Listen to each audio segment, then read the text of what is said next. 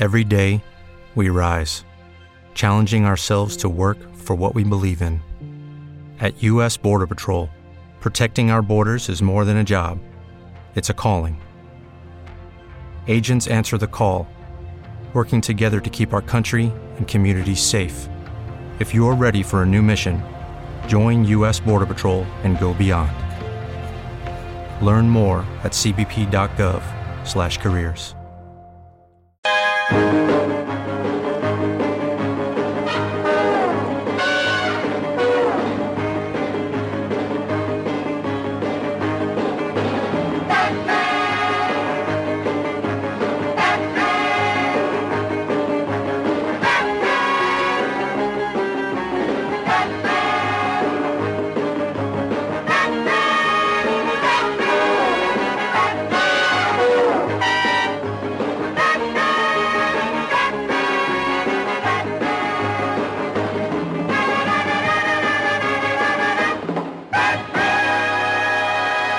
Bienvenidos una semana más a Slamberla, la tierra de los sueños, donde cada semana hablamos de cómics, TVOs, novelas gráficas y muchas, muchas, muchas más cosas. Don José Bravo, ¿cómo estamos? Hola, muy buenas, aquí estamos bien. Don Julián Clemente, al otro lado de la línea, como siempre. ¿Qué tal? ¿Cómo andamos? Y hoy tenemos una baja, ya me, me empieza el frío y estas cosas de los críos tienen lo que tiene. Y don John Rovira, desgraciadamente, estaba bueno pues haciendo de papá y ejerciendo y cuidando al crío, cosa que es probable que nos ocurra en las próximas semanas a alguno de nosotros, ¿verdad, Julián? Sí, iremos pasando por ahí todos. Sí, sí, sí, esto es impepinable. Vamos con las noticias y, bueno, pues especialmente que Joan no esté porque es al final el, el que tiene la, eh, la costumbre de dar los obituarios y es que desgraciadamente se nos ha ido Steve Dillon, nada, ayer mismo, por la tarde recuerdo yo que lo poníamos en el grupo de Slack y bueno, pues un pequeño zambombazo, aunque es cierto que está tocado de salud después como he podido leer yo en, las noticias, ¿no? Eh, yo creo que podríamos comentar un poquito, ¿no? De, lo primero que recordamos de Dillon y que hemos leído de, de, de la época Julián. Sí, pues Steve Dillon, yo, la primera vez que le conocí fue a través de, de Predicador, que supongo que es eh, la obra por la que le conoció la mayoría de la gente, aunque era un dibujante que llevaba muchísimo tiempo eh, trabajando y luego, volviendo la vista atrás, descubres que ahí va, si le había visto en tal serie, en tal otra, yo por ejemplo, le debí ver, por primera vez sin quedarme con su nombre en, en Juez hace, uh -huh. hace, ya muchos años, eh, con lo cual, eh, digamos que eh, ha sido un autor que mm, antes de consolidarse ya tenía una larga carrera a sus espaldas. Bueno, yo en mi caso es, es muy similar. Yo creo que muchos, toda una generación lo conocimos a través del Predicador. Eh, no solamente lo conocimos, es que nos mm, creció con nosotros, uh, nos hizo crecer también eh, en muchas maneras. Eh, fueron muchos años de Predicador, fue un cómic que para toda una generación nos marcó mucho, cambió todo el concepto de lo que podía ser un cómic y demás, creo que fue a otro nivel. Y luego sí que es verdad que luego, eh, pues ya, lo que igual que Julián, eh, ya te das cuenta de que luego, lo, o, antes de Predicador o después, eh, lo has visto en muchos sitios como eso, como 3, como Hellblazer, y luego ya más recientemente en lo del Castigador. Yo lo recuerdo en, yo creo, creo, ¿eh? creo, lo primero que leí fue alguna cosa de Hellblazer, porque sí tenía un par de amigos míos, Juan Galonce y Eduardo Ortega, que compraban mucho Hellblazer, especialmente Juan, que siempre ha sido muy muy muy fanático de, de Constantine, y yo creo que le leí alguno de los cómics que yo creo ya hacía con Ennis, ¿no? Que la otra cosa es que siempre tenía una carrera muy, eh, al menos en las obras más en las obras principales eh, relacionada con, con García Ennis, ¿no? Y desde luego eh, la época de Hellblazer, que es así, la recuerdo haber leído en su momento absolutamente todo conforme iba saliendo. Y luego yo recuerdo reencontrarme con él en Punisher Warzone, que es una de estas cosas en una época en la que yo todavía no había vuelto a leer eh, cómics como más recientemente los últimos dos o tres años, pero yo creo que mi hermano lo compró, mi hermano siempre le ha gustado mucho el castigador, y recuerdo ese Warzone eh, que nuevamente no le hacía el, el, el, doblete con Garcenis hablando de las cosas que siempre solía escribir, Garcenis era un cómic muy suyo, y recuerdo que ese me gustase mucho. Yo estaba echando un ojo a, al, al listado y es verdad que he tenido la época original en la que estuvo mucho en, en, en Juez Dredd, luego pasó a DC, luego pasó a, a Marvel y en los últimos tiempos alguna cosa, pero tampoco demasiado. Yo lo que estoy viendo aquí en medio es desde el 2013 al 2016 prácticamente no hizo nada hasta un Punisher que estaba ahora mismo eh, volviendo al dibujo con él, ¿no? Era eh, ¿Tú lo has llegado a, tener algún conocimiento de, cómo era personalmente y de, de cómo iba, Julián? Yo por lo que me han contado, pues gente como, como Macría, que, que era uno de, digamos, sus compañeros de batalla, eh, pues era un tipo muy juerguista, por lo que, por lo que me han dicho. No llegué a tratarle personalmente. Eh, la verdad es que vino vino a Vilés y, allí arrasó, pero ese año no, no me acerqué yo a la, convención y, cayó muy, muy bien en, en Avilés. Y lo que me contaba encima Cría es que era eso, que era un tipo muy, muy juerguista. Eh, de hecho, eh, a mí se me ocurrió pedirle un dibujo, oye, quiero, quiero que me hagas un dibujo de vosotros dos de juerga. Eh, y, él se me puso muy serio y me dijo, no, no, eso yo no lo voy a hacer. Eh, pero, pero sí que, sí que lo que venía a contar es que Garcenis era muy, muy similar a los personajes que, dibujaba en, Predicador o en Hellblazer, donde era, era muy habitual que más allá de que el Predicador sea un tebeo que va sobre un señor que va buscando a Dios, para ajustar cuentas, eh, o Hellblazer sea un señor que hace magia, eh, pues los tebeos de Garth de, de, ambos son tebeos de gente hablando en bares y contándose anécdotas en bares. Y yo creo que de ahí salen muchísimas vivencias propias del propio Garcenis o del propio Steve Dillon.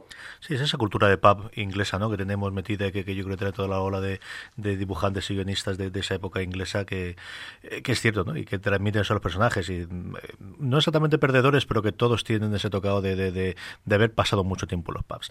En fin, 54 años, que siempre es una pena para estas cosas. Eh, descanse en paz y como dice mi hermano, que la tierra le sea leve a Steve Dillon. La otra noticia que saltaba también gorda este fin de semana es que eh, habemos fusión gorda, o al menos inicio de fusión, porque estas cosas, ya lo comentaremos, mm, largo me la fiáis, cuando ocurre, y es que AT&T, la que faltaba por comprar algo, porque ya Verizon se había comprado, eh, se está comprando Yahoo y estaba comprando American Online, eh, Comcast ya se había comprado NBC Universal hace un par de añitos, y AT&T, que es la que faltaba, que es la que más eh, pasta tiene de Estados Unidos, ha decidido comprarse una cosa por Navidad y decidido comprarse Time Warner, con lo cual nos afecta, pues, en general, al 90% de los programas de la cadena y en concreto y muy especialmente a Slammerland, ¿no?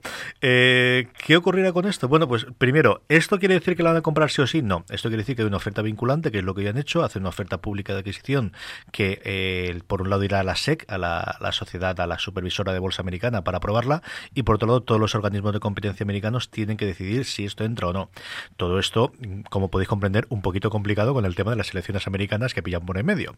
Entonces, eh, a ver qué es lo que ocurre. Tienen que dar el visto bueno, eh, no tienen por qué darlo, de hecho no hace demasiado, ¿qué es lo que intentó? Ya recuerdo, AT&T intentó comprar o Sprint o la otra, la segunda, la, la tercera o la cuarta compañía eh, de telefonía móvil en Estados Unidos, si no lo permitieron, no me acuerdo si fue de Mobile o Sprint, y al final eh, rompieron ese acuerdo y se quedan las cuatro.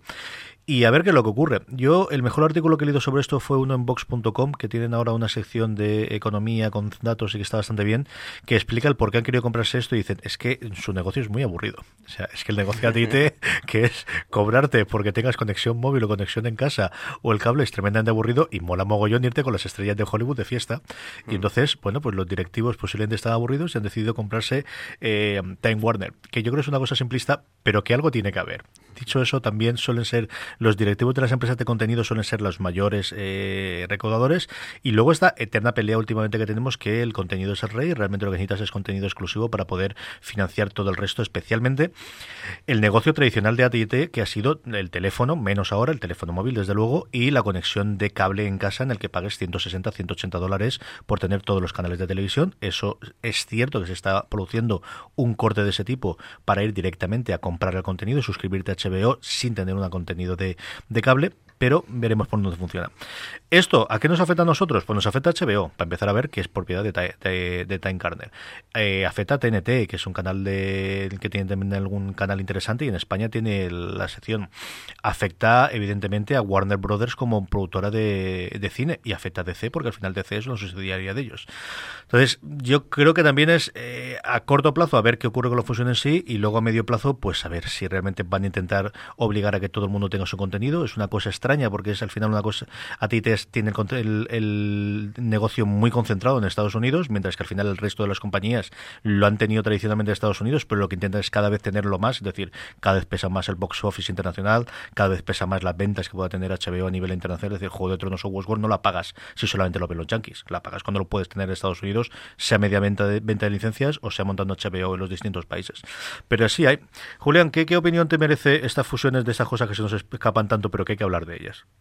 A priori, yo lo primero que pensé es, eh, a ver, ¿cuál sería la, típica la típica gracieta que haría alguien que no sabe absolutamente nada del tema. Ya está, que los superhéroes de, DC van a tener que llevar todos móvil. eh, luego, a posteriori, pensando un poco en el, en el tema, eh, lo que me vino a la cabeza fundamentalmente es a ver qué tal se llevan eh, gente eh, muy gris, que no hace contenidos en absoluto, que no sabe absolutamente nada de contenidos, con gente creativa de contenidos, porque no suelen ser buenas mezclas. Eh, y aquí me da, me da miedo lo que vayan a hacer, lo que quieran hacer, cuánto quieran meter mano, espero que poco o nada, pero es verdad que ahí hay un choque que, que está por ver qué pasará. Bravo, ¿cómo lo ves tú esto? Yo es que me pierdo. Yo con estas cosas. Yo tengo una teoría que es dentro de unos años habrán solamente pues, creo que dos, tres empresas en el mundo. Empresa de alimentación, empresa de comunicación y empresa de religión. Porque no, o sea, no hay más. Esto yo ya me pierdo en esto. Siempre veo como, no sé si habéis visto Los Simpsons, el grupo este de que, que son el grupo republicano, este que gobierna el mundo, que está Drácula, esa Van, pues me imagino algo así, ¿sabes? Gente así diciendo, a ver qué compramos ahora. Creo que es un poco también un poco ya por aburrimiento, como dices tú, más que por, por el hecho de, de poder ganar más dinero. Tiene que se trata una empresa, vamos. Yo creo que... Mm, lo que contaba Julián, aquí tenemos un ejemplo muy claro que ha sido la integración de Movistar Plus o de Canal Plus con Movistar, y ahí la cosa está siendo complicada está siendo complicada, tremendamente complicada, el, el, unir un, lo que era Canal Plus en su momento con toda la idiosincrasia propia que tenía Canal Plus y viniendo de prisa y todo lo demás, con eh, Movistar, especialmente la parte clásica de Telefónica. quizás no menos la parte móvil o la parte de, de, contenidos para móvil y tal, pero sí por la parte de Telefónica. Aquí igual será un choque de culturas, como hubo en su momento, que es decir, esta gente viene, acordaros, en los 90, finales de los 90 al 2001, creo que fue cuando fue la fusión, de la fusión de Time Warner eh, con, con American Online, que fue la mayor fusión de la época y que dio ocho años después las mayores pérdidas que ninguna empresa ha dado en la historia y que provocó la, separación de las dos y ahora las dos se han perdido. Como os digo, yo creo que, a medio plazo, a corto plazo absolutamente nada, todas las, líneas están ya montadas, todo el, es decir, sí pueden decir que no, pero poco más más. Veremos qué es lo que ocurre con la fusión en sí y luego a medio plazo pues a ver qué efecto tiene. Bravo, noticias de la semana. Pues bien, vamos a comenzar con la noticia de que tenemos una nueva Iron Man en este caso es una chica de 15 años, estudiante de ingeniería, se llama Riri Williams. Y bueno, la noticia es esa, que tenemos una nueva Iron Man, ya hemos tenido unos cuantos, y, pero también tenemos otra relacionada con esto, que es que iban a sacar, y digo iban porque al final no va a ser así, un par de portadas eh, alternativas, eh, exclusivas para en la tienda de Midtown. Y de esas dos portadas al final se van a quedar solamente con una. ¿Por qué? Porque una de ellas dicen que está demasiado sexualizada la, la protagonista. Yo no sé si habéis visto la portada, la pondremos en redes y demás. Yo es que ya la gente ve cosas donde no, donde no hay nada. Eh, se le ve el ombligo, eso sí. Pero bueno, es un pues es que se ve una chica y de hecho eh, de esas dos portadas alternativas lo que cambia es que en una sale con la armadura y la otra sale con ropa de calle. Ropa de calle es que sale con un pantalón y un top. Es tampoco es que salga con bikini ni, ni mucho menos. Pero bueno, este tipo de cosas yo ya no sé si las montan para llamar la atención o ya, o ya hay mucho tonto en la vida, no lo sé, la verdad. Eh, no sé, yo ya de verdad que creo, no sé, tengo ahí distintas teorías. También te digo que si no quieres sexualizar algo, llamar a Campbell para hacer la portada alternativa es un poco ir a perder. Lo siguiente es llamar a Manara o, ¿sabes? o llamar a Fran. Ya, lo hicieron, ya lo hicieron. Sí, sí, ya lo sé, con, sí, con lo de Spider-Woman y demás, aquello también tan famoso. Por eso te digo que yo creo que ya es un poco ya por hacer un poco de marketing gratuito, ¿sabes? De que la gente hable del tema. Y lo siguiente va a ser llamar a Francho y ya lo hacemos todo ya directamente así ya para llamar ya la atención de los medios generalistas y demás. Oye, ahora que hablas de Midtown, ¿estuviste allí? Sí, claro. ¿Cómo es aquello? Pues te falta dinero, te falta dinero. Bueno, con decirte a mí lo que las cosas que más te llaman la atención viviendo en España es que cierran a las 12 de la noche. Eso ya te llama bastante atención. Lo siguiente es que, bueno, aquí ya por ejemplo eh, Marvel lo está haciendo ya y a mí, a mí eso me, gusta mucho, sabéis que a mí lo de las portadas alternativas me encanta. Eh, todo el hecho de estar el mismo cómic con varias portadas distintas, a mí me llama mucho la atención. Allí mitad una parte tiene sus propias portadas que solamente se pueden comprar allí y demás. Y bueno, pues que creo que diga. What if you could have a career where the opportunities are as vast as our nation, where it's not about mission statements, but a shared mission? At U.S. Customs and Border Protection, we go beyond to protect more than borders from ship to shore, air to ground cities to local communities, CBP agents and officers are keeping people safe. Join U.S. Customs and Border Protection and go beyond for something far greater than yourself. Learn more at cbp.gov/careers. Hello, it is Ryan, and we could all use an extra bright spot in our day, couldn't we? Just to make up for things like sitting in traffic, doing the dishes, counting your steps, you know, all the mundane stuff. That is why I'm such a big fan of Chumba Casino. Chumba Casino has all your favorite social casino style games that you can play for free anytime, anywhere with daily bonuses. That should brighten your day a little. Actually, a lot. So sign up now at chumbacasino.com. That's chumbacasino.com. No purchase necessary. VGW Group. Void were prohibited by law. See terms and conditions. 18 plus. Es un sitio pues donde te falta dinero. Luego aparte tienen bastante catálogo. Está, está pues, es una pedazo de tienda. De hecho en allí en Nueva York creo que hay dos tiendas. Una más un poquito más grande y otra un poquito más, más mediana, pero son, son un pedazo de tienda. De verdad que te falta dinero para comprar todo lo que hay allí. Muy bien. Tú fuiste a la de la Quinta Avenida, supongo. Fui, fui a los dos, fui a las dos. fui a las dos, fui a las dos. Y tal, estuve buscando cositas por ahí. Y la verdad es que me, me llama mucho la atención porque ciertos cómics, pues siempre se me... Yo compro mucho en previews, como sabéis, ¿no? Entonces luego, pues siempre se te olvida alguno, se te escapa alguno por ahí. Intentas conseguirlo mediante luego la tienda, por ejemplo, de Midtown Online, que tiene su página web. Y hay muchos que están agotados y te cuesta luego pues buscarlos por eBay o cosas, siempre cuesta más dinero, ¿no? Y allí estaban, allí te pones a buscar y ya me dijo uno de los chicos eso, que no tiene nada que ver eh, lo que es la tienda online con la tienda física. Y allí hay muchas de las cosas que están agotadas en, en la página web, estaban allí para encontrar. Y luego aparte es eso, el mundo de las puertas alternati- alternativas, que a mí es un mundo que un poco me fascina y me, me deja un poco alucinado todo, todo el mercado este que mueve, pues eso, ves la- el mismo cómic con 20 portadas distintas, desde la que vale 5 dólares como la, o sea, el precio original de portada, hasta la que vale 80, 90, 100 y todo este tipo de cosas. Normal. Sigue con las noticias, que te interrumpí mitad. Ah, bueno, la siguiente noticia simplemente es que eh, ya, como ya estuve nombrando hace tiempo, eh, Lott estaba preparando el gran evento de, Spider- de Spider-Man. Eh, vamos a ver, yo soy muy fan de Daniel Lott, entonces creo que lo puedo decir. Creo que Daniel Lott lleva así como un año con un Spider-Man muy aburrido, donde no pasa, o lo que pasa a mí por lo menos no me interesa demasiado. Pero ahora de repente ha pegado el bombazo y ha vuelto está ya, ha salido ya el número uno de, de Clone Conspiracy que es el, lo que anteriormente se llama, bueno, es que ahora se llama Dead No More, eh, Clone Conspiracy, y, y nada, bueno, la está liando parda. Yo no voy a contar demasiado porque entonces salía spoiler y os quitaría un poquito de gracia todo esto, pero vuelve gente muy querida y muy odiada en el mundo, en el mundo de Spider-Man. Y ya os digo que, mm, bueno, es muy querida, ya creo que todo el mundo sabe de quién estoy hablando. Y bueno, vuelve el malo por antonomasia, el, el mal, mejor malo que tiene Spider-Man. Tampoco voy a decir quién es. Pero bueno, hablando de Daniel Lott, creo que ya mucha gente se lo puede llegar a imaginar. ¿Qué te está gustando? Vamos. A mí sí, me ha emocionado. Es que llevo ya, de, de- vuelvo a decir, llevo un, llevo un año de Spider-Man un poco bastante aburrido para mi gusto. ha sido un año aburrido, ¿eh? Sí, o sea- año- yo creo que se ha enredado, se ha enredado demasiado con el Spider-Man este en, en plan Tony Stark, corporativo, Sí. con Mm. viajes por el mundo, con, con el Zodiaco, que no le interesa absolutamente a, A, nadie. a nadie. Mm. Y yo creo, él, ya en la saga anterior, eh, a, a Death No More, eh, que creo que es la que sale aquí este mes, creo que se publica aquí este, mes, sí, este mes, en, en noviembre estará, estará ya, en, no, en, noviembre, sí, en noviembre estará ya a la venta, eh, ya hace un poco constricción, eh, digamos, aquí es una saga que se enfrenta contra un villano muy muy clásico, que es el, el regente este que, que surgió en, en Secret Wars, Sí. clásico en cuanto a manera de ser del villano, no, no en que sea un villano antiguo. Y digamos que si lees entre líneas el cómic, ya hay un poco un mensaje de Dan Slott a los lectores de perdonad, no lo volveré a hacer más, eh, vais a tener el Spider-Man de siempre a partir de ahora. Sí, es un poco volver a esa, esa línea y pff, tengo claro que es eso, que, ahora... y también, o sea, un poco me deja alucinado. Es que, bueno, se lo ha ganado a pulso.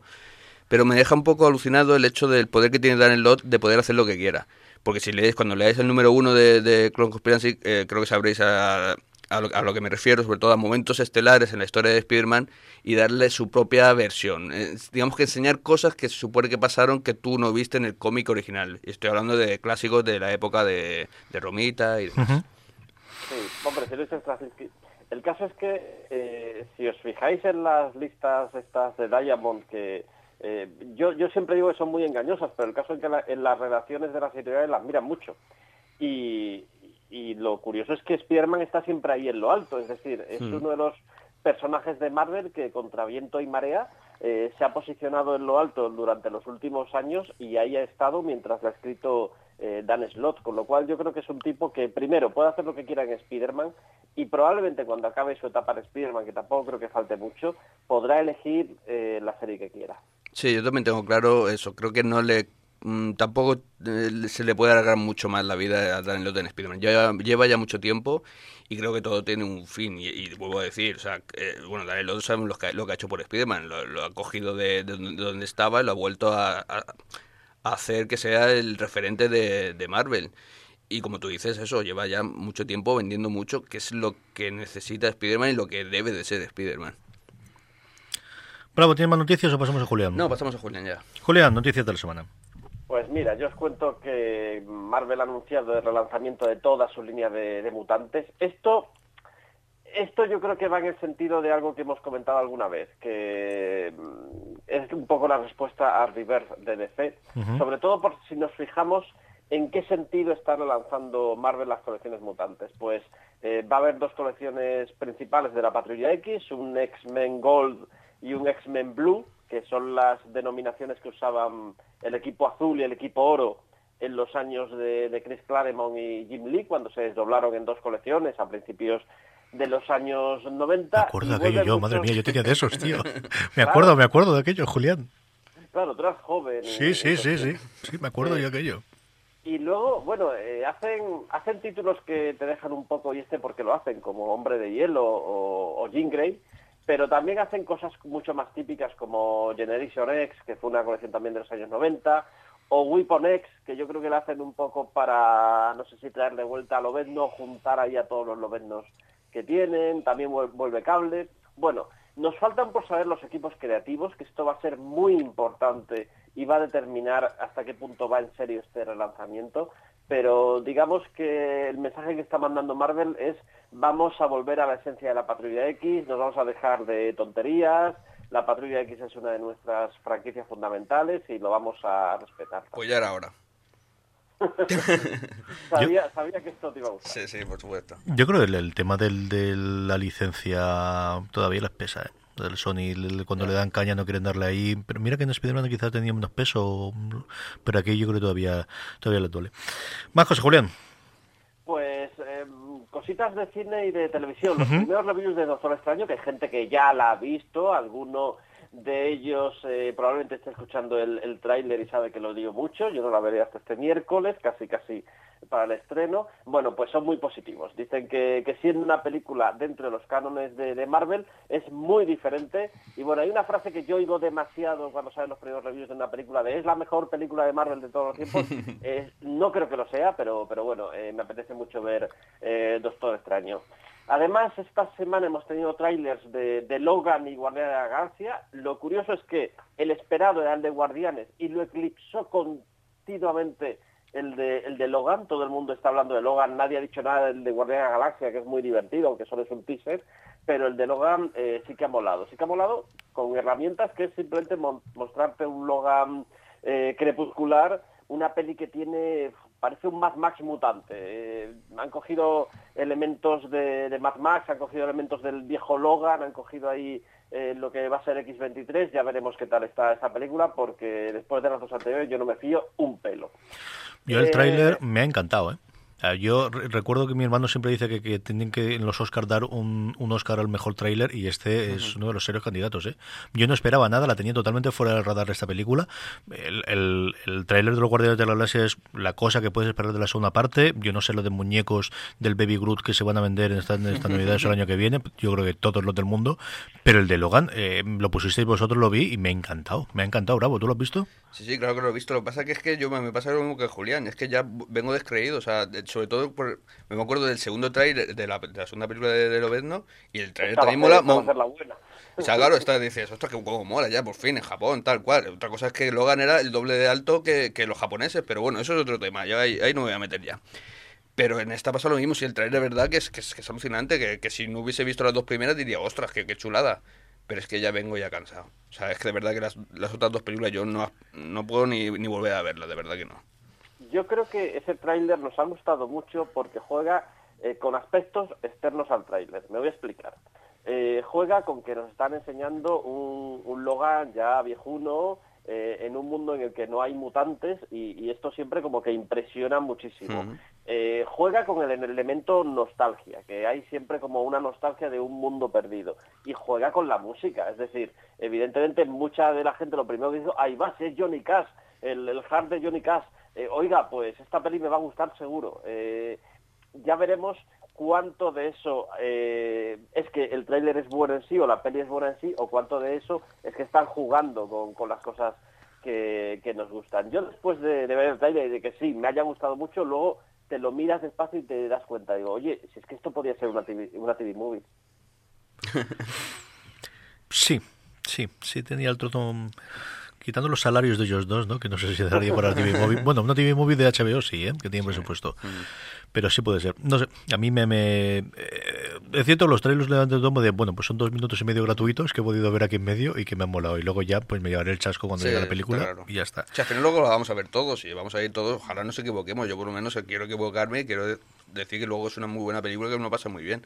Pero de verdad es que yo, bueno, igual que están haciendo ahora el, rena- el renacimiento, el relanzamiento de, de los X-Men en el cómic, creo que hace falta lo mismo ya en cine. Me da mucha pena de ver de- de- en toda esta explosión de cine, de series y demás, ver cómo los X-Men se han quedado como en un segundo plano, me da bastante lástima. Y mira que yo creo que, que, que First Class es una posiblemente la mejor película, la que más, la que más me gusta. Yo creo que ahí tenían un principio y Mm. aquello, la cosa se, se ha torcido de una forma extrañísima con el mundo. Yo no sé si es Mm. de, de los jefes de arriba, si es eh, Singer, si es exactamente qué, porque mira, me gustó mi First Class. eh. Mm. Pero esto al final yo creo que entra dentro del calendario de, de Marvel Studios. Es decir, eh, primero hemos tenido, digamos, eh, la introducción de Spider-Man. Spider-Man ya no va a ser apócrifo, va a estar dentro del universo cinemático Marvel y yo creo que esa peli tiene todos los números para ir muy bien. Sospecho que Kevin Feige está preparando lo que va a ser el pacto con Fox para los Cuatro Fantásticos y para darle la vuelta por completo a lo que han sido los Cuatro Fantásticos hasta ahora en cine y después tendrá que venir la Patrulla X, pero es que todo no se puede hacer a la vez. No, no. No, yo creo que los Cuatro Fantásticos no tienen más salida después del, del fracaso que ha sido el reboot y, último. Y mira que no tenía mala pinta en cuanto al casting, pero después la película es, es nuevamente flojísima. Así es que muy, muy, muy floja. Más cosas, Julián. Eh, cositas muy rápidas. El arranque, mira, hemos hablado esto estas semanas eh, de la nueva temporada de las, las series de superhéroes y hasta ahora, pues estoy encantado con todas. El, ayer me estuve zampando los que han salido hasta ahora de Agentes de S.H.I.E.L.D. y han reinventado la serie. Sí. Está pero que muy bien, muy, muy bien. Eh, así que eh, si, si estás entre los cientos de miles de personas que la habían abandonado, es el momento de volver a la cuarta temporada y vas a disfrutar. Yo creo que esta es la primera vez. eh, a lo mejor dentro de siete meses vuelve a cambiar, pero yo creo que cada vez la tienen fuera de no van a hacer los tie-ins con los con las películas, no tienes que tener todo el trasfondo metido de las películas como ocurrió en el momento de- del, del Soldado de Invierno, con todo el tema de los inhumanos, que, que yo creo que sufrió mucho la temporada, la segunda y la tercera temporada a partir de ahí. Y yo creo que lo del Piloto Fantasma es un acierto, ¿no? Y es que los efectos especiales te ha dado, evidentemente, sin ser nivel de, de cine, pero sí que te da para dos o tres escenitas por episodios, que es lo que tiene, interesantes. Pero más allá de eso, la serie mola, es decir, Sí. es entretenida, que es un problema que tenía muchas veces agentes de SEAL, que, que caía sobre su propio sopor, es decir, estás viendo un argumento y te apetece ver lo que pasa a continuación. No digo que sea una genialidad, desde que no lo es, es una serie eh, de network como, como cualquier otra, pero eh, yo desde luego recomiendo a quien se haya alejado que es el momento de, de volver. Sí. Y, y bueno, eh, hoy arrancaba eh, The Walking. Dead. No he podido ver el primer episodio. Sabemos que Negan tiene alguien a quien presentarle a Lucille. eh, y no sé nada, así que voy a intentar seguir así hasta esta noche que lo vea. Yo, la disparidad de criterio que estoy viendo entre los aficionados de la serie y la crítica es alucinante. Ya la vi a finales de esto, pero a finales del año pasado, del último episodio, Seppingwall, los, dos o tres que yo sigo, ¿no? Seppingwall dijo que no volvía a hacer la review de ninguno, que esta imbecilidad no volvía a saber nada, que esto era jugar eh, con el cliffhanger había sido una cosa especial. Todd Warner Wolf lo puso también de vuelta y media. El titular de la review de Todd Warner Wolf, que la tengo aquí delante, que no he leído, es es que la traducción literal es complicada, pero es eh, mm, el episodio inicial de la séptima temporada de Walking Dead es Terminally Stupid Television. Ese es el inicio. Claro, es que terminal y estúpido es complicado de traducir, ¿no? El terminal te da el trozo este de, de enfermedad terminal, una cosa extraña. Y en cambio, eh, tengo a la gente en el, en el grupo de, de Telegram que tenemos para fuera de serie. Hello, it is Ryan, and I was on a flight the other day playing one of my favorite social spin slot games on chumbacasino.com. I looked over at the person sitting next to me, and you know what they were doing? They were also playing Chumba Casino. Coincidence? I think not. Everybody's loving having fun with it. Chumba Casino is home to hundreds of casino style games that you can play for free anytime, anywhere even at 30,000 feet. So sign up now at ChumbaCasino.com to claim your free welcome bonus. That's ChumbaCasino.com and live the Chumba life. No purchase necessary. VGW Group. Void were prohibited by law. See terms and conditions. 18 plus. Okay, round two. Name something that's not boring. A laundry? Ooh, a book club. Computer solitaire, huh? Ah, sorry, we were looking for Chumba Casino. That's right. ChumbaCasino.com has over 100 casino style games. Join today and play for free for your chance to redeem some serious prizes. ChumbaCasino.com. No purchase necessary. Void were prohibited by law. 18 plus. Terms and conditions apply. See website for details. que revoluciona a todo el mundo que lo ha visto ya. Vamos, cuatro o cinco de ellos que se han quedado a las tres y media de la mañana, hora española, que es cuando lo emitieron para verlo en directo. En el gimnasio eh, somos seis en el este y dos de ellos están hablando de Walking Dead esta mañana. En fin. Mira cómo ha colado que está yendo al gimnasio, ¿eh? Sí, sí, sí, yo todas las mañanas. O sea, yo comparto mi dolor con vosotros, que ya lo sabes, pero esta mañana en el me ha chocado muchísimo porque es la misma gente que hace dos semanas hablaba de Narcos, hoy hablaban de The Walking Dead y como uno de los dos está intentando convencer al otro de que viese Juego de Tronos, que es lo donde había empezado a decir, no, que no me da tiempo. Acabas de nombrar dos de mis series, mm, voy a decir, favoritas en tono irónico, que son Narcos y Walking Dead. Yo creo que son para el mismo público, que no es para mí. Vale, y ya hablaremos de Narcos otro día. Cuando me invites a fuera de series, hablaré de Narcos y de cómo está sobrevalorada a unos niveles... mm, Pues bueno, tengo que hacer el review de la segunda temporada, así que no es mala pues no me invitéis. Sí, hombre, sí, vente, vente, era el otro punto, eso faltaba. Eh, más noticias, ¿nos queda alguna cosita más, Julián? Lo, lo último, lo último ya. Tenéis que ver el vídeo de, de Jimmy Kimmel, eh, un sketch con Doctor Extraño. Sí, yo sí lo he visto, sí lo he visto. Absolutamente genial. Es bueno el tío, ¿eh? Es bueno el tío cuando lo hace la cosa. En mi, en mi casa, Lorena ve más a... Señor, al de la NBC, se me ha ido el nombre del, del hombre este, pero vamos. Y a mí me gusta el, el inglés que hace la, la noche la CBS, el que hace lo del Carpool que me gusta mucho el tío. Pero Kimmel tiene sus momentos, la verdad es que es, un tío curioso.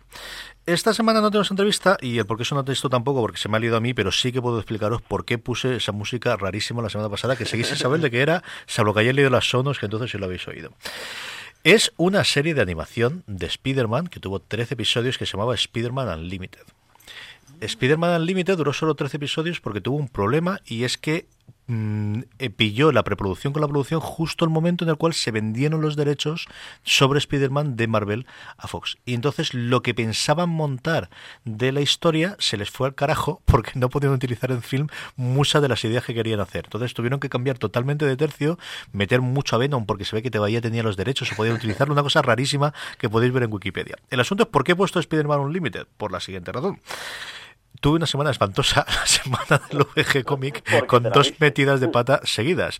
Una, que Julián eh, me lo dijo muy amablemente, no me interrumpió dentro de Fuera de Series, y es que comentando Fuera de Series las adaptaciones de cómic a series y a cine, yo me empeñé que la que quería ver era American Gods. Entonces acabamos en la charla y Julián se me acerca y dice, Carlos, que American Gods es un libro. Hostia. Menos mal que las mentes pensantes americanas lo decidieron arreglar una semana después y ya tenemos confirmación precisamente de la Comic Con de que va a haber una adaptación al cómic que mira que ha tardado, ¿eh? Mira que ha tardado para hacerlo y lleva un montón de tiempo hacerla. La otra fue justo en el programa, fui a hacer la recomendación y quería comentar- eh, recomendar, porque estuvimos, como os comenté, hablando Francis y Julián eh, de los Ultimate Spider-Man, que me había gustado mucho, que lo estaba leyendo en Marvel Unlimited. Bueno, pues las neuronas se me cruzaron y entonces decidí durante todo el rato hablar de Spider-Man Unlimited, Spider-Man Unlimited, hasta que Julián me corrigió y me dijo, Carlos, que es, que es Ultimate, Unlimited es el este. Y yo, pues tienes razón, tienes razón. Y no sé cómo, sé cómo fue el. No sé por qué leche me dio, porque mi hija estaba queriendo ver una cosa de Spider-Man y fui a mirar si había dibujitos y descubrí que había una, dibujito, una serie de dibujitos que se llama Spider-Man Unlimited y dije, leche, voy a poner Spider-Man Unlimited para que la veáis. La serie es francamente eh, prescindible. O sea, no hay ninguna necesidad. No, no hay ninguna necesidad. ¿Tú has visto alguno, Julián?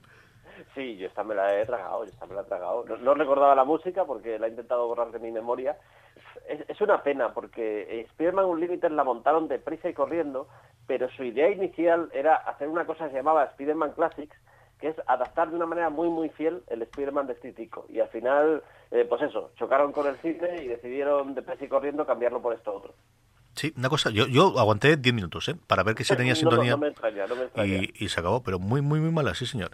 La semana que viene volveremos con el, con el por qué suena esto, que pongamos un poquito de orden y volvamos a coger el ritmo. Pero es el momento ya de que hablemos un poquito, como os comenté eh, la semana pasada, y que al final lo hicimos porque tuvimos aquí exprimido a Bravo para que nos contase todo sobre su experiencia en los últimos meses en VG Comic y en, en Comic Con, sobre Luke Cage, ¿no? Sobre el personaje, sobre el origen del cómic y luego, pues aquellos que hemos visto un poquito de la serie, comentar un poquito de la serie.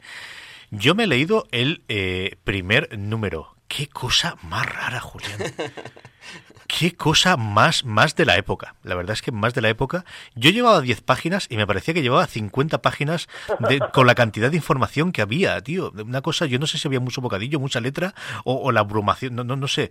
Y eso sin comentar el traje. O sea, que te lo ponen en portada, pero cuando al final se viste dices, efectivamente es, ¿cómo podemos hacer Shaft y aprovechar toda la exploitation que teníamos en esa época en cómic? Qué cómic más curioso, Julián.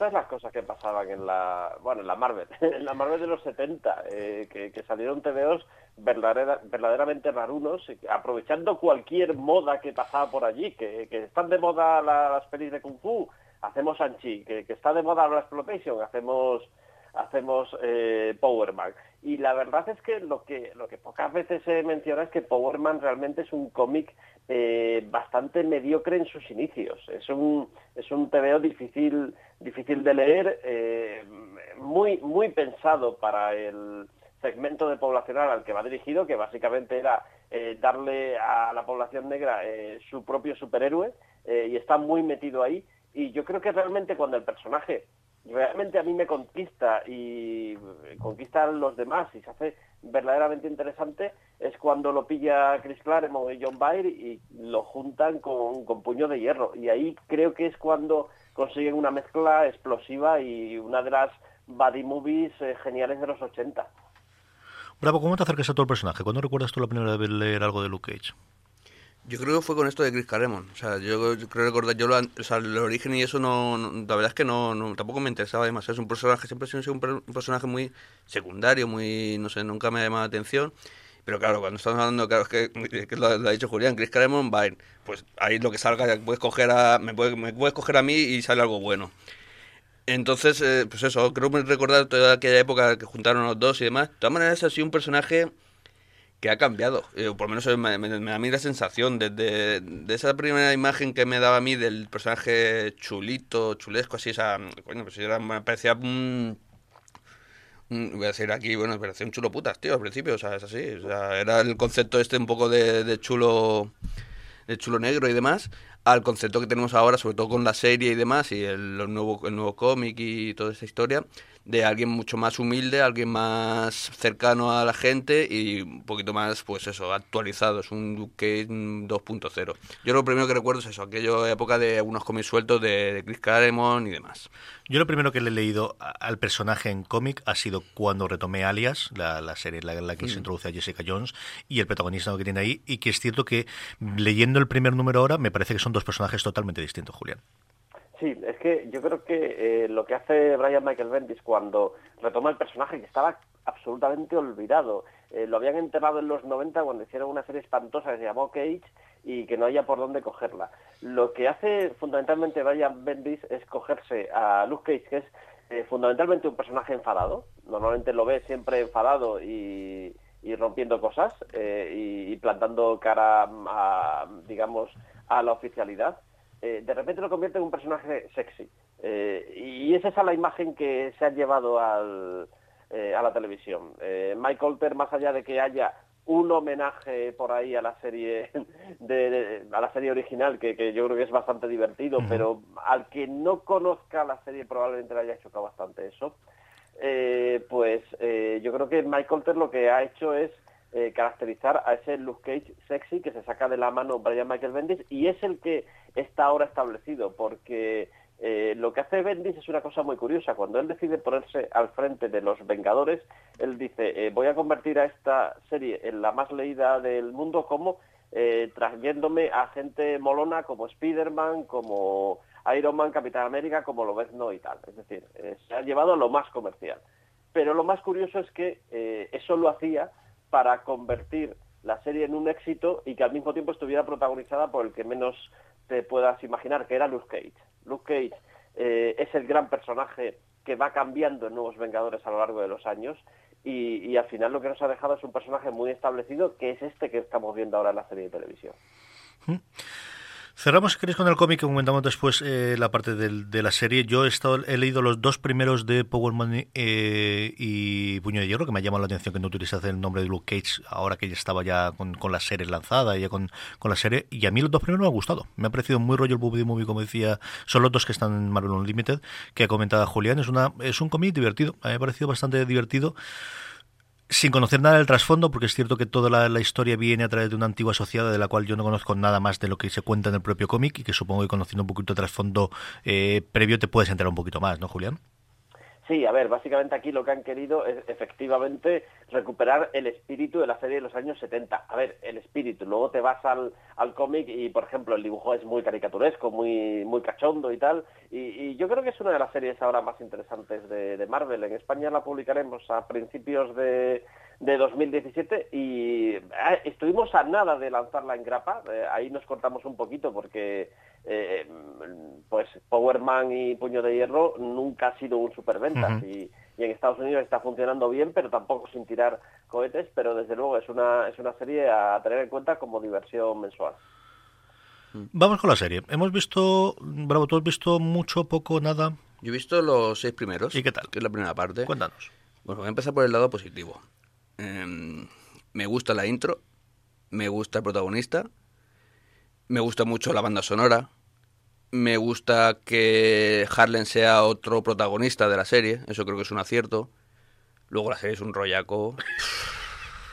A mí me parece, a mí me parece muy rollo, me parece tener un, un me parece muy lenta, me parece muy lenta, me parece que, que el rollo Black Exploitation y todo esto, o sea, es, es, la idea es esa, o sea, la idea está bien, o sea, pero eso a día de hoy a veces queda un poco incluso ridículo. A veces no te tomas en serio. Por ejemplo, eh, creo que pasa sobre todo con los malos, ¿vale? Con el Cottonmouth y compañía. Los ves y yo en ningún momento he tenido la sensación, igual que en, que en Jessica Jones o en Daredevil, era de los puntos más fuertes de la serie, tanto, tanto Kimping como el doctor, iba a decir, como doctor eh, era un acierto y era de, de los sí. puntos más fuertes de la serie en los dos. En este caso, por, por, lo menos lo de Cottonmouth, yo nunca me lo he tomado en serio. Y mira que ese actor me gustaba en House of Cards. Y, pero lo veo y no me... No, yo creo que es por el ambiente ese un poco... mm, Eso es lo que te digo, el rollo ese setentero, tal, no sé, le da un poco una sensación un poco rara. Luego, eh, también, bueno, también sale, por ejemplo, el, el, tipo este, el de Hijo de la Anarquía, el de uh -huh. Teo Rossi, este, sí. otro que tal. O sea, este era un Panoli en Hijo de la Anarquía y sigue siéndolo aquí. Yo lo veo y a mí no me da miedo, no, no sé a vosotros. O sea, bien sale, por mucho se ponga la gafas de sol, ¿sabes? Esto es como, como lo del perro ese de Homer, pero bueno. Eh, entonces, en ese sentido, no sé, la serie yo la veo por ahora, ya te digo, llevo la mitad, lo mismo la otra mitad, creo, creo que empieza ahora a cambiar, creo que sale otro malo y demás, bueno, eh, a lo mejor me, me, gusta más, por ahora me ha parecido, ya te digo, hay cosas muy buenas, creo que el protagonista es bueno, creo que la detective es muy buena, creo que... Luego sale también lo que es, eh, no, no, sé el nombre de la actriz de Kira, la de, la de uh -huh. The Wire, también ese tipo de cosas me gustan, hay cosas que sí que son aciertos. Me gusta mucho, creo, a mí el capítulo que más me ha gustado, a mí personalmente ha sido el cuarto el cuarto es en que sale el origen de Luke Cage. Uh -huh. Y es donde, donde sale eh, la... Eh, hay un momento que creo que es el mejor momento que he visto por ahora de la serie, que es cuando se, cuando se viste con el traje ese que estamos hablando y se mira, se mira una, a un espejo y dice, qué ridículo vas. Eh, ese, ese, tipo de gracias me ganan, al final son, son, son detalles, pero en sí la serie me parece que está a un nivel inferior tanto de Jessica Jones y sobre todo de Daredevil. Julián. Mm, yo ya he visto la serie, la serie completa. Eh, a ver, a mí la serie me gusta casi todo, es decir, me gustan mucho eh, los actores, me gusta mucho la caracterización, eh, me encanta Misty Knight, por cierto, creo que es uno de los grandes descubrimientos de, de la serie y, y, ya desde ya estoy deseando que haya un, una serie de las hermanas del dragón, es decir, Misty Knight y Colin Wing que veremos en, en Puño de Hierro, pero de la cual ya hay en un momento dado un, un teaser en la serie. Hay un momento en el que, esto no, no es ningún spoiler, eh, se ve que hay un anuncio de alguien que, que da clases de artes marciales. Bueno, pues es Colin Wing. Y vamos a verla en, en Puño de Hierro. Y, y, a mí sí que me gustan los malos. Me gusta Cottonmouth, me gusta mucho María Dilar, me gusta bastante menos el que todavía no has visto, eh, Diamondback. Eh, y mm, eso es lo que me gusta de la serie. Me gusta también mucho la ambientación, la música, todo eso. Lo que no me gusta eh, creo que repite el problema que tienen muchas series de Netflix. Eh, empeñarse en hacer una película de, de, 13 horas, cuando no tienen una historia que da para 13 horas. Eh, con lo cual, eh, tienen que poner en un momento dado a los With lucky landslots, you can get lucky just about anywhere. Dearly beloved, we are gathered here today to. Has anyone seen the bride and groom? Sorry, sorry, we're here. We were getting lucky in the limo and we lost track of time. No, Lucky Land Casino, with cash prizes that add up quicker than a guest registry. In that case, I pronounce you lucky. Play for free at LuckyLandSlots.com. Daily bonuses are waiting. No purchase necessary. Void where prohibited by law. 18 plus. Terms and conditions apply. See website for details. Personajes, varios capítulos a correr de aquí para allá, a repetir argumentos, a volverte a contar cosas que ya te han contado en anteriores capítulos. Y, yo creo que es innecesario, que se podría haber hecho una serie mucho más potente o con menos episodios o con más arcos argumentales. Pero empeñarse siempre en repetir un solo arco argumental, al final, si no tienes un guion muy sólido, y el de Luke Cage me temo que no es demasiado, demasiado sólido, se cae en donde no debe caerse un guion, que es en la estructura, eh, pues suceden estas cosas. Yo estoy totalmente de acuerdo con eso. Yo creo que Netflix en eso es para hacérselo mirar ya. Porque es que le pasa, es el mismo esquema, lo ha repetido varias veces. Le, ha pasado, creo que pasa en Jessica Jones y algo menos, pero también pasa en Daredevil. El hecho de, de tener que, que, ser 13 episodios sí o sí me parece un error. Pero bueno, los, los dineros son lo que son y tienen que, que meter horas y demás. Es que pasa también en, en otras series como en, en Netflix, en, en, Stranger Things creo que pasa algo muy similar. Por lo menos yo creo que a mí me, me pareció eso. ¿Te pareció larga Stranger Things? Sí, sí. Y eso me parece entretenida, me parece una serie entretenida, muy bien, vale, me ha, ha jugado con mis sentimientos enteros, todo lo que tú quieras. pero me pareció a veces larga. A mí la historia de la niña con su rollo de su novio y el otro novio, dices, madre mía, chico. Eso me gustó. No, sí, sí, que, entretenida, que pasa, sí. Fíjate que pasa mucho menos ¿Mm? porque son ocho episodios. Yeah. ¿Mm? Claro, te, te, paras a pensar, ostras, ¿y si hubiéramos, y si hubiéramos hecho ocho episodios de Luke Cage? O hubiéramos contado varias historias, que tampoco pasa nada por eh, hacerte un par de episodios autoconclusivos eh, en medio de los arcos. Sí, sí, eh, claro. ¿Mm? ¿sabes? Yo creo que la parte problemática, yo creo que en Jessica Jones se notaba. Del, el, una barbaridad de tener dos episodios intermedios soberbios y dos antes y dos después en el que te parecía que la gente está haciendo cosas muy raras porque tenías que largar el chicle como fuese, incluido hasta cierto punto incluso el final creo que el, el, la obsesión que se ha tenido por tirar el péndulo de queremos olvidarnos lo de episodio del malo de, de, de, episodio del que ha hecho la network porque somos eh, Netflix. Y ya no sé si es una cosa propia de Netflix una propia cosa propia de los creadores de no tenemos la obligación de hacer una trama autoconclusiva en cada uno de los episodios porque para eso estamos en Netflix y las buenas series de Netflix sí tienen tramas autoconclusivas yo siempre hago de, de, hablo de Boya Horseman y Boya Horseman es una serie que no tiene absolutamente nada que ver es una serie de dibujos es una serie de depresión y al final habla sobre la depresión pero Boya Horseman tiene una historia que narra durante todos los episodios y cuenta una historia autoconclusiva en cada uno de los episodios. Puedes verlos separados, pierdes un montón de la idea, pero tiene chistes y tiene cosas cerradas. Y yo creo que eso, a veces cuando funciona, funciona extraordinariamente bien y yo creo que funciona extraordinariamente bien la primera temporada de Daredevil y no sé si era por la novedad, no sé si era porque tenía esa pelea en el segundo episodio que ya ibas a aguantar como si te ponían 14 horas en vena, te la ibas a ver todos después de la, de la pelea de la segunda temporada, sí porque tenías un malo que yo creo que ha sido junto con Kilgrave en uno o dos episodios, que es lo poquito que le dan al pobre para, para que demuestre lo, lo hijo de la grandísima que es, eh, en el mejor que han ido en la, la, serie de Netflix ahora, pero algo está ocurriendo en, en, ese formato, o quizás es que al final los derivadas de las derivadas es muy complicadas, y aquí yo creo que se copia mucho el cliché. Mm, a mí Misty me ha encantado, él me gusta mucho, creo que hay otros actores malos, hay alguno de ellos en los que cuando actúas, sí es cierto que muy secundarios, ¿no? Pero el que está, que trabaja con él y que tiene todo el follón que ocurre en el primer episodio cuando él va después y actúa y le está intentando convencer de que vuelva a la, a, a la peluquería, el tío actuando era muy malo, sencillamente. Y yo es la primera, y nuevamente, siempre hablamos de, de las referencias que tenemos cerca y nunca puedes, porque los números solamente los tiene Netflix, pero yo sí es la primera serie que a través de oyentes de fuera de series, de gente en el grupo de chat, de gente del grupo de Serial Mil del programa de José Luis Hurtado en H2O Podcast, que también estoy, la gente comenta cosas como las que decía Bravo al principio, de pensarle, incluso peores todavía, de directamente no haberle gustado. Es que yo, yo creo también, eh, es que debería investigar un poquito más quién ha dirigido cada episodio, pero por ejemplo en Daredevil, el segundo episodio, creo que se nos quedó todo grabado aquella pelea que dices, eso está muy bien dirigido, hay una idea muy buena. Aquí en Luke Cage, ya en el primer episodio, la dirección me parece un poco regular. Y hay momentos, por ejemplo, eh, es un momento muy muy importante, bueno, muy importante, muy muy clave, que es el momento este, eh, habéis visto todo el cuadro este que tiene de Notorious Big en, en el fondo, con, con la corona y tal y cual. Hay momentos donde quieren hacer el juego de que Cotton Mouse se le vea la corona de fondo. Es un juego tan tan no sé, tan... Es que eso, lo- eso no, no, no, es- no estamos a esta altura ya en el mundo del cine para hacer este tipo de juegos. Es un, se, se ve venir, se le veía venir, o sea, has visto el cuadro y dije, van a hacer el juego este. Y lo hacen. No tienes que ser previsible, pero la- para ser previsible ya hay otras cosas, no lo sé.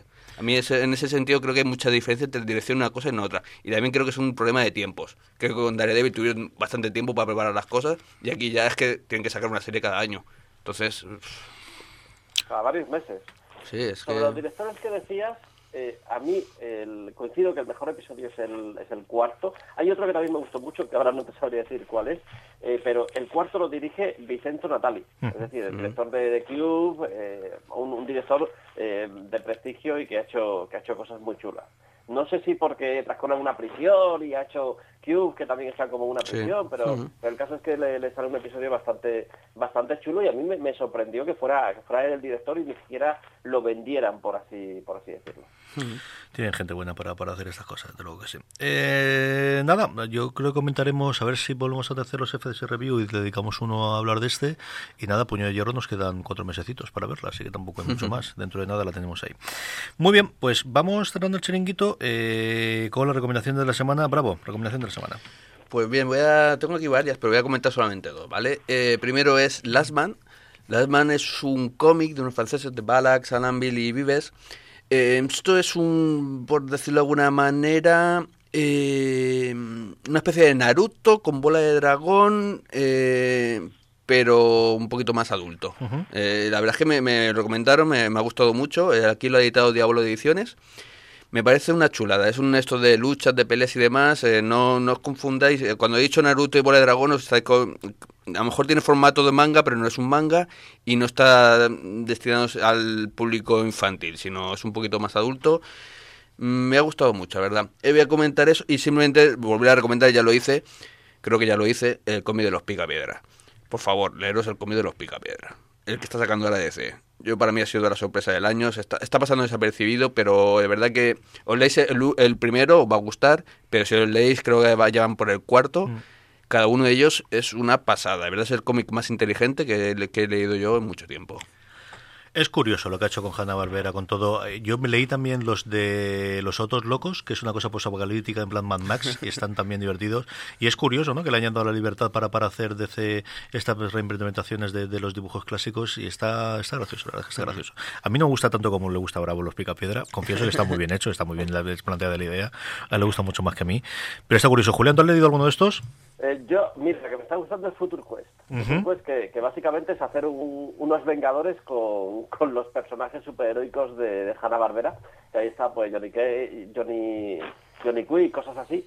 Y, a mí esta me está gustando porque además tiene un monstruo absoluto eh, dibujando que es Doc Summer. Eh, esa, esa es la que me está gustando. Y, bueno, los Picapiedra me, me gustó el primer número, pero eh, es cierto que creo que no tiene al dibujante más apropiado para la serie. Eh, creo que le, le hubiera venido bien un dibujo con un poquito más de chicha. Julián, ¿qué recomendamos esta semana? Pues mira, yo, yo eh, ya que hemos tenido la muerte ahí de, de Steve Dillon, voy a recomendar su, su Punisher. Eh, estábamos en, en el año 2000, eh, todavía no había llegado Quesada a ser director editorial, pero ya estaba haciendo Marvel Knights y digamos que estaba eh, en ese planteamiento de, mira, eh, soy yo y conmigo cualquier cosa es posible.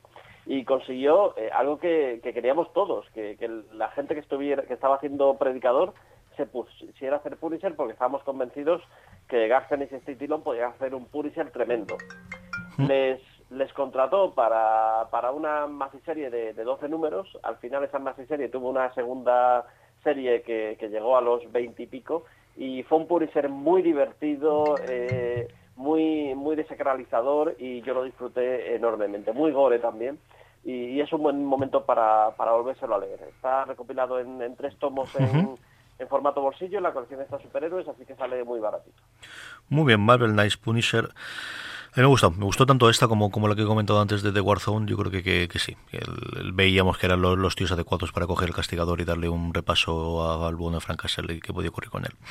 Mi recomendación de la semana es una cosa, es decir, yo hay un tío del que no sé por qué he leído tan poco, cuando supongo que me tiene que gustar muchísimo, como es Brubaker. O sea, mm, Brubaker escribe el crítico de historias que a mí toda la vida, pero toda la vida es desde que yo recuerdo, me han gustado, ¿no? De cosas noir y de cosas, pues eso, del, clásico de Hammett y de, de, toda la parte de, de- del, del crimen oscuro. Y he leído muy poquito de él. Y el caso es que ayer jugueteando con Comixology encontré varias de ellas y una de ellas era la escena del crimen, tenía una introducción de Michael Brand- eh, Brian Michael Bendis que decía que a él, la introducción poco más o menos empezaba diciendo de mm, eh, todos miramos hacia un lado cuando nos dicen qué es lo que preferimos de Brubaker porque nadie sabemos qué decir. Yo sí lo voy a decir, mi, mi novela preferida de él o mi libro preferido de él es La escena del crimen, que es mi recomendación de la semana. Voy por la mitad porque al final ayer la tarde fue complicada y la verdad es que me está gustando mucho. Y nuevamente es un tío que yo no sé por qué he leído tan poco de él con lo que él normalmente escribe y que es lo que más me gusta. Julián, ¿tú qué te gusta de este hombre? Pues tienes, tienes materia para, para Sí, ¿no? avanzar. Sí, sí, sí.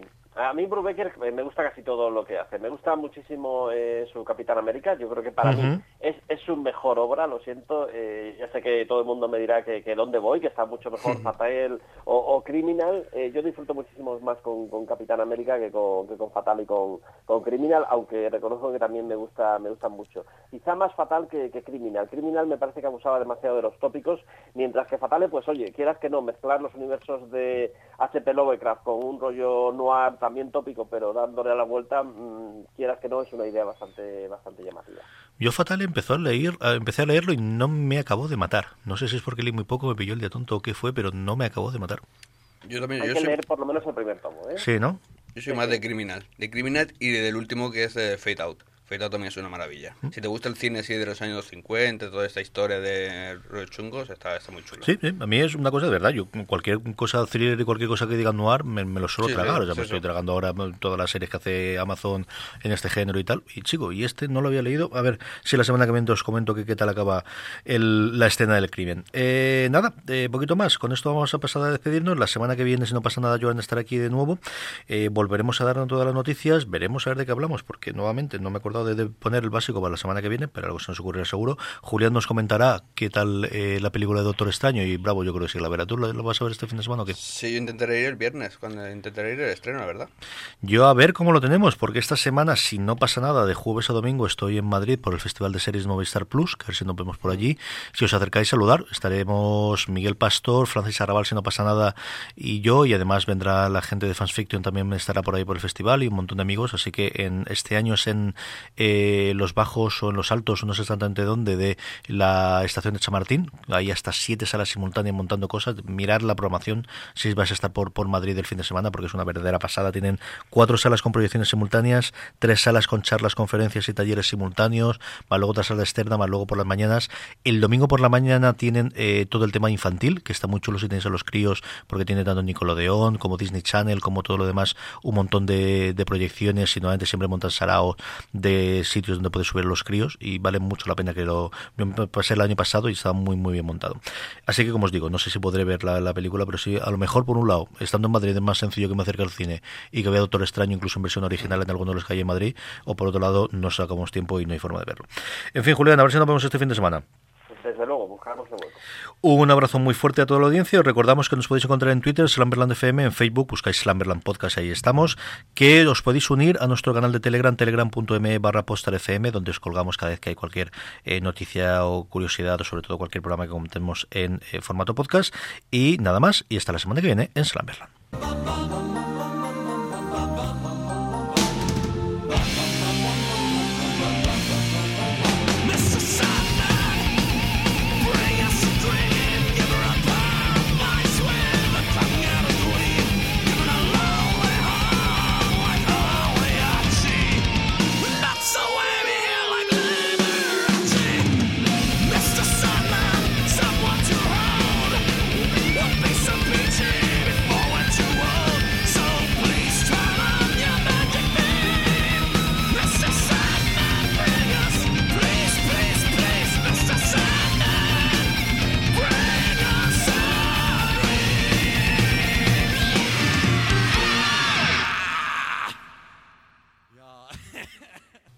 With the Lucky Land slots, you can get lucky just about anywhere.